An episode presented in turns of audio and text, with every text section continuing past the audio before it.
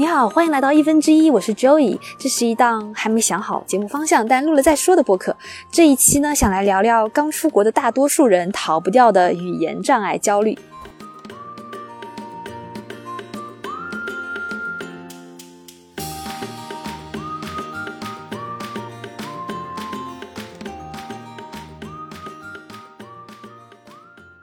我是一年前来澳洲读书的，要说一年前的英语底子。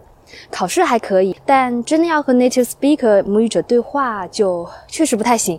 有个普遍的观点，出国的人外语都能长进不少。可是事情远远没那么简单，外语水平不是飞机飞过来就突然魔法加成了。出国一年会发生什么变化？怎么让这个充满焦虑的过程好过一点点？我想分享一些经验，他们不是参考答案，更像是美食攻略、旅游攻略的那种缓解焦虑攻略。比较主观，希望有用。因为我自己提升比较明显的是口语和听力，今天就说说这两个。口语提升，大家第一反应可能都是练大胆说，我也是这么想的。所以接下来我来聊聊怎么做到大胆说。那我先来分享一个刷新我认知，并且大幅降低了我的口语焦虑的经历。我来澳洲后的第二个学期，有一门课非常非常晦涩难懂，但我们有一位老师，全靠他让这门课出了名的好玩，而且上座率很高。听说如果开这门课的不是他，学生就可能学得很痛苦的那种课。这位老师来自东南亚，我猜英语应该不是他的母语。因为他有比较重的东南亚口音，但流利程度很高。他也经常上课自嘲自己口音重，学生听不明白。但实际上呢，他的课我听得最明白。三个原因：首先，他用的几乎都是简单句和常用词，语速偏慢，听起来真是毫无障碍；其次，他擅长讲故事，逻辑很清晰，不会颠三倒四的，而且讲东西出发点都比较小，在层层递进。第三呢，他讲课很有意思，举例子、做比喻都很搞笑，人也乐呵呵的，能让听众感觉到他也在享受自己讲课的过程。所以把复杂的内容简单化，叙述的时候框架清晰，语言简洁，内容深入有料，氛围轻松舒服，这样的特质就让一个口音重的老师这么受欢迎。这给了我很大启发。后来我就学他用简单句、简单词说之前呢，多想想呃自己表达内容的框架，说的时候放慢语速，用语音语调来突出情绪表达。果然，这口语说起来就轻松容易多了，而且自己还可能说得很快乐。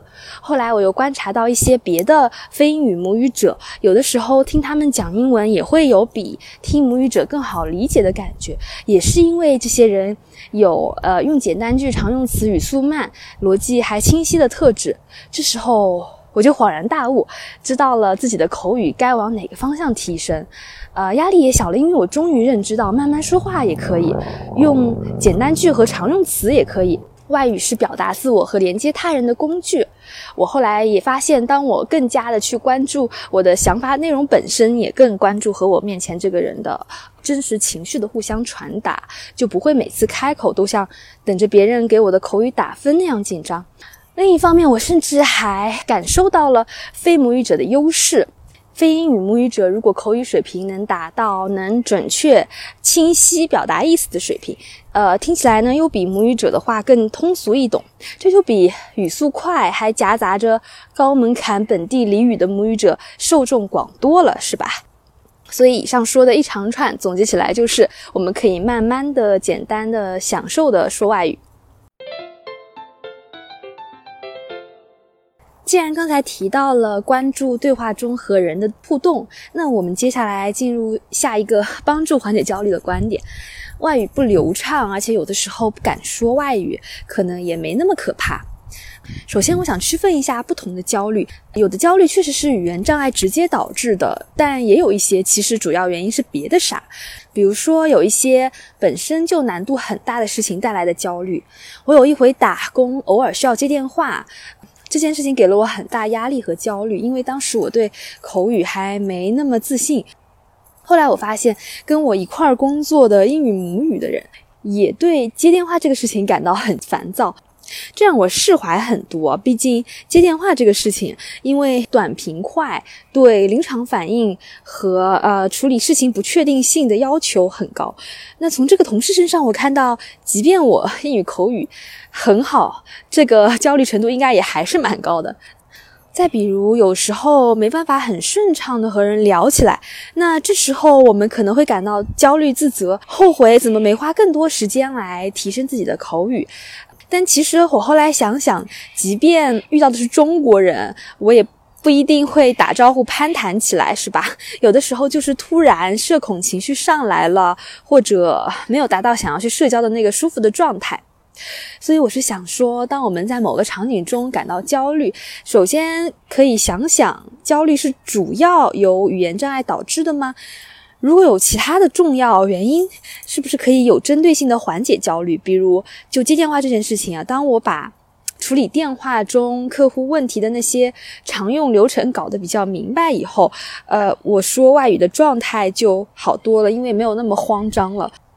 那这些是除了语言障碍之外，还有其他重要原因导致焦虑的情况。接下来进入正题，语言障碍焦虑具体为什么我说口语还不够好的现状，其实可能没那么可怕呢？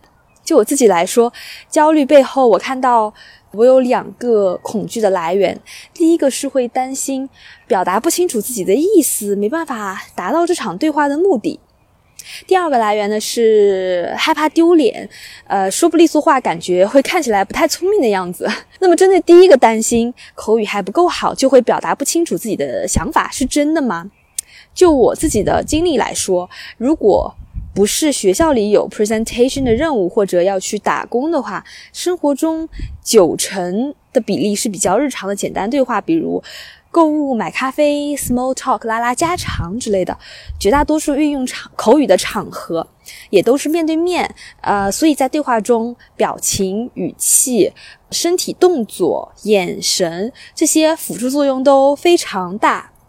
而且呢，大多数母语者其实跟非母语者说话会更有耐心一点。呃，我想如果我在国内碰到一个外国人，一脸真诚的要用中文和我沟通，那我内心 OS 一定是：哎，这个人好认真哦，他在认真学中文呢，就没办法冷漠起来，是会想照顾一下对方的。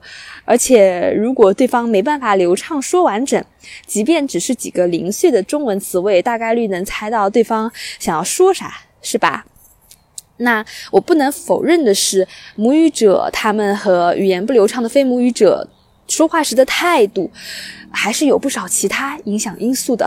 比如留学生刚出国，比较常见呢是去银行或者学校的工作人员那里沟通交流一些事情。对于正在上班的工作人员来说，是有工作效率的考虑的。那换位思考一下，如果是我上班已经比较忙、比较赶、比较心累了，耐心值是可能会下降的。不过也给个定心丸，在我印象中，刚出国办这些事的时候，我遇到的工作人员都非常友好。那为了避免自己的不流畅口语影响到对方的工作效率，导致双方情绪上不好的体验，我当时常做的事情是事先的提醒和事后的感谢。我会提前说，我来澳洲不久，语言还不太好，可能会耽误您一些时间，非常抱歉。我印象里这么说之后，那些工作人员态度就会尤其的温柔，还对我嘘寒问暖的。我去银行办事的时候，遇到一位印度大哥，很温暖的鼓励我说：“完全理解自己刚来的时候，前半年根本听不懂别人在说啥，呃，让我相信自己，慢慢来一定可以的。”就是当我这样做来表达对他们时间的尊重时，他们会回馈给我更多东西。再加上结束对话时，我也会具体化的去感谢对方的耐心和呃帮助，让对方知道自己做的事情对我来说是很有意义的。那这样的过程下来，对方能感觉到自己真诚的给予了，我能感觉到和陌生人很温暖的连接。其实这样的过程给我的鼓励非常大，后面自然而然很快就没有那么害怕和陌生人说英文了。呃，所以即便一开始没办法很流畅的表达，还是可以顺利解决要处理的事情的。那么我的焦虑背后的第二个恐惧来源，害怕丢脸，害怕自己说不利索话，感觉看起来不太聪明的样子。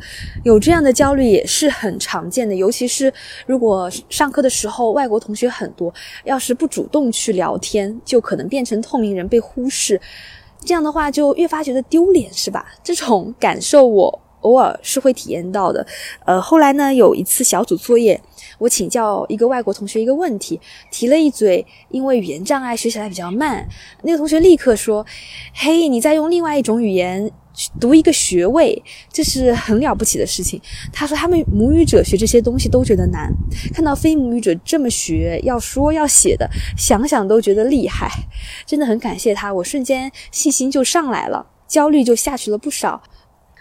所以，我看到这个有语言障碍就丢脸的想法，在客观世界并不一定真实。以后，我反而可以比较冷静的去看待别人的反应。当我看到一些。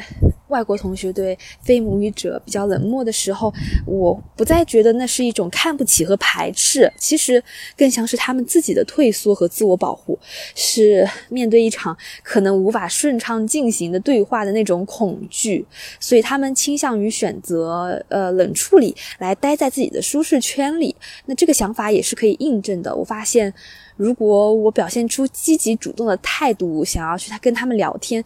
跟外国同学搭上话的几率就高得多，呃，所以我怎么看待别人的反应，怎么给别人的反应定性，实际上可能是我自己想法和呃态度的投射。总之。不同种族的人，不同国家的人，总体上语言和外表是最大的不同，核心的心理需求和心理反应都是很相似的。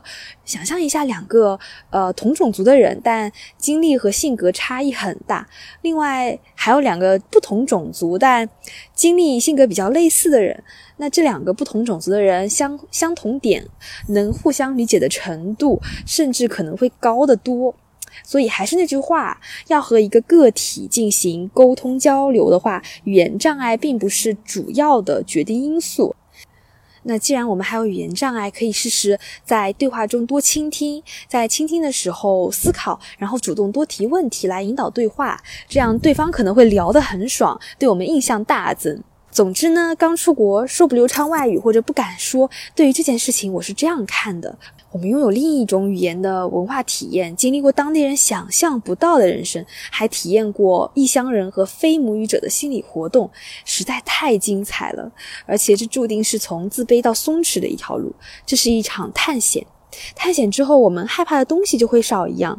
而正是因为经历过这种害怕，我们会同时拥有害怕的视角和不再害怕的视角，能同时理解到害怕的人和不害怕的人。这种珍贵的同理心对我来说有很强烈的意义感。我也希望我可以像那个银行里鼓励我的印度大哥那样，向处在语言障碍焦虑中的人伸出手。于是就有了这期播客。嗯，那就珍惜当下这个焦虑的体验吧，它会带来新鲜的想法。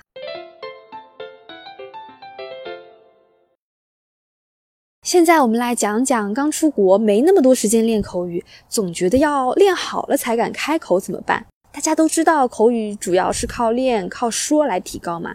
但是刚出国留学真的特别忙，我们得花时间照顾自己的衣食住行，来适应新的环境。光是生活上照顾自己就是很花费时间精力的，再加上学业压力很大，这个当然压力的大小可能会看专业和个人学业目标。但就我身边的观察来说，澳洲留学总体上根本不是传说中的水。我认识的朋友还有我自己都是忙到头秃，然后还得排上一点时间给自己放松和 social 社交，对吧？这些有时被污名化为玩耍。但我觉得，实际上对于长期的身心健康和融入感受当地社会都是非常重要的。好，这么算下来，可能就是很少有专门呃主动排出时间练习口语。这种情况下，我的选择是把自己丢进即兴发挥的世界。毕竟人生没有多少机会让我们准备好再上场的。呃，当我去练习即兴说英文的时候，也是在练习怎么在人生中即兴发挥。所以我主动制造了一些不得不说英语的机会，诶，这干别的事情顺便把口语给练了。我们来点当地的 volunteer 志愿活动，或者兴趣小组活动，或者选择住到到处是外国人的学生宿舍。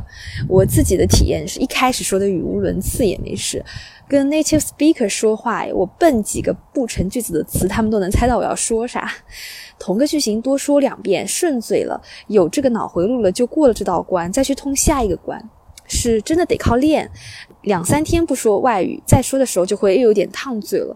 可即便是两天打鱼三天晒网，总体上也是越说越好的趋势。尝试个几回，你就会发现，大脑的应急即兴能力比我们想的厉害多了。把自己丢进需要迅速反应的英语对话环境，硬着头皮上，全世界都会来帮你。比如你的肾上腺素，我会感受到在那个当下。不流畅或者讲错的尴尬，以及因为混杂着兴奋和刺激，整个人特精神。然后应急状态下的大脑吸收信息速度又很快，应对的速度也很快，像考试的时候那种紧张、注意力高度集中的状态。然后发现，哎，自己原来是可以 handle 的，没有想象中那么恐怖嘛。多试几次，这种即兴状态是可以变得熟练的。然后我还发现，即兴状态能让自己看到我们有把语言用活的能力。举个简单的例子，有一次我买东西的时候想还个价，问问能不能打折，但是折扣 discount 这个词，我当时死活想不起来。可那时候我已经和店员开启对话了，就只能去想有什么替代的表达。呃，就用了一个很简单但是又蛮好用的用法，就是 Could you make it cheaper？这样的体验呢，出国的人可能都常有。我们在这个语言环境下，有的时候就是不得不做一些即兴嘛，所以呃，会比较深刻的认识到，学语言它目的真的是用来表达和沟通。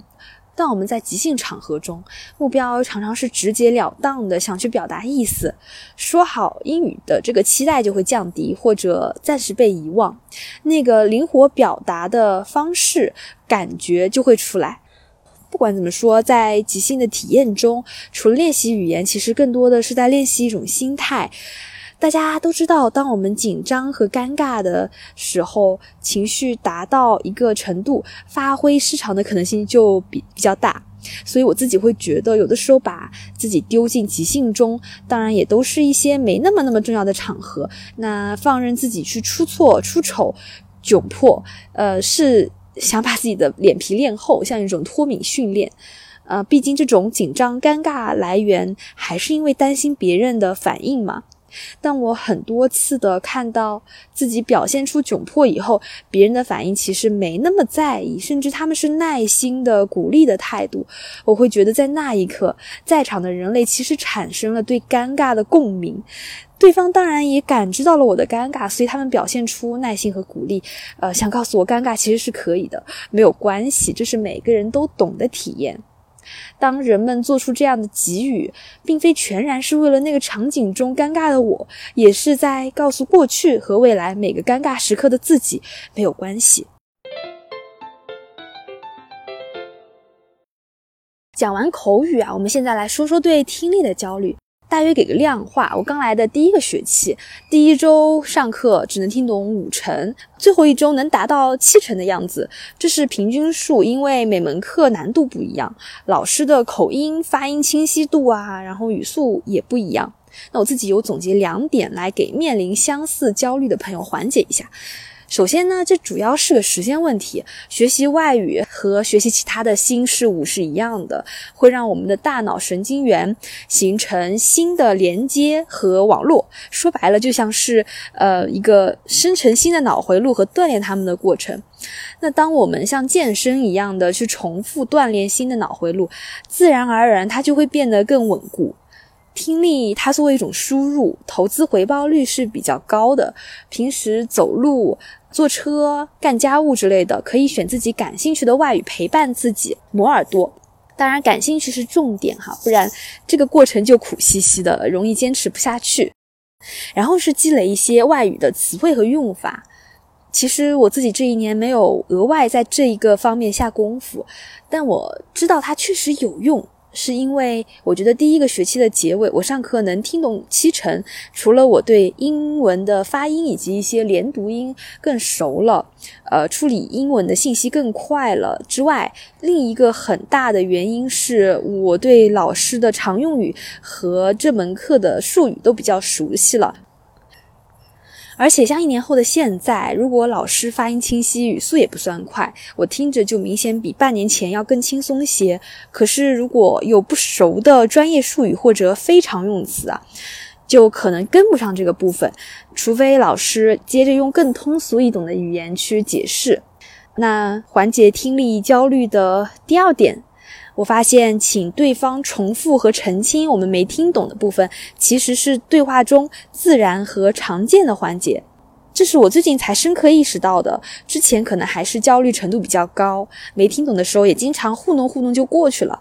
但这样是不利于维系一个深入的长对话的。后来我想通了，首先听不清楚，有的时候可能不是语言障碍的问题。大家可以观察一下，平常我们听中文，偶尔也会听不清楚，对吧？比较常出现在一些特有名词、人名、地名之类的，或者是环境音比较嘈杂，还有一些我们不熟的口音或者发音方式的时候。我自己观察了一下，如果我不看字幕去听中文的电视剧，是会偶尔碰到搞不懂在说啥的词或者句子的。我也有看到在母语者之间说话，有的时候也会互相说 “pardon”，呃，“sorry”，来请对方重复刚才没听清的话。而且，当我们邀请对方来重复的时候，其实对方是可以接收到我们想要继续这场对话的积极意愿，所以是可以推动双方的沟通的。意识到这些之后，我请对方重复话的心理负担就小了不少。好吧，那对听力焦虑差不多就讲到这儿。不管怎么说，提升外语首先是个时间问题。跟身体肌肉似的，走路走多了，小腿就有肌肉了。所以，如果你现在有很强的对外语的焦虑，请首先记住，我们给自己新的脑回路一些时间，会慢慢好起来的。请给足自己这个底气。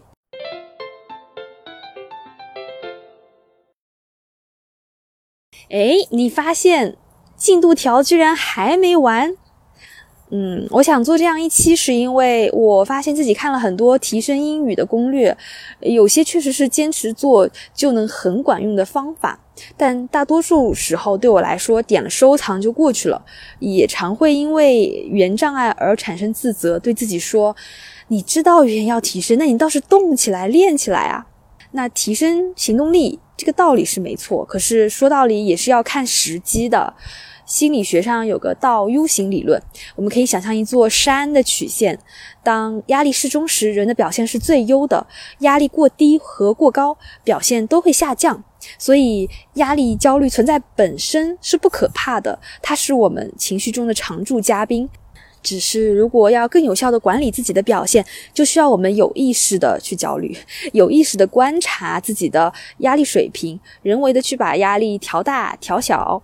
比如，当语言障碍的焦虑强烈到压制了我们的行动力，就可以听这期播客来获取慢慢来也可以的信心，缓解过高的压力水平。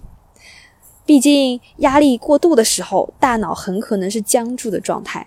面对这种状态呢，如果仅仅只是说一句“别想太多了，行动起来就好”。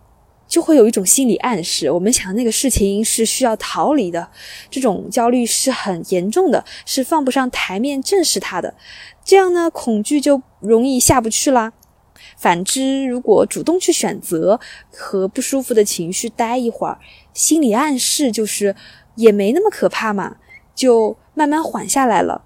而且很多事情啊，我们是。越好奇的探索它，越是敞开了说，了解越多，恐惧就越少。还会发现很多人都有类似的烦恼，这样的烦恼出现是正常的，我们并不孤单。就像语言障碍焦虑，还没出国时期和刚出国时期，我经历过的一个想法是：我都出国了，要是语言还不行，怎么在当地生活和学习啊？而且看起来也太蠢了吧！然后身边也很少人聊起语言障碍的话题，这让我时常忘了这是可以说的。这个焦虑烦恼是可以拿出来讨论的。当我们在焦虑之中还暂时看不到方向和希望的时候，会有种无边无际的感觉。这时候会想要一种确定感，希望经历过相似困境的人帮忙指个路，路在哪个方向？这段路还有多长？要走多久？我期待我的这期分享可以带给你一些笃定和放松。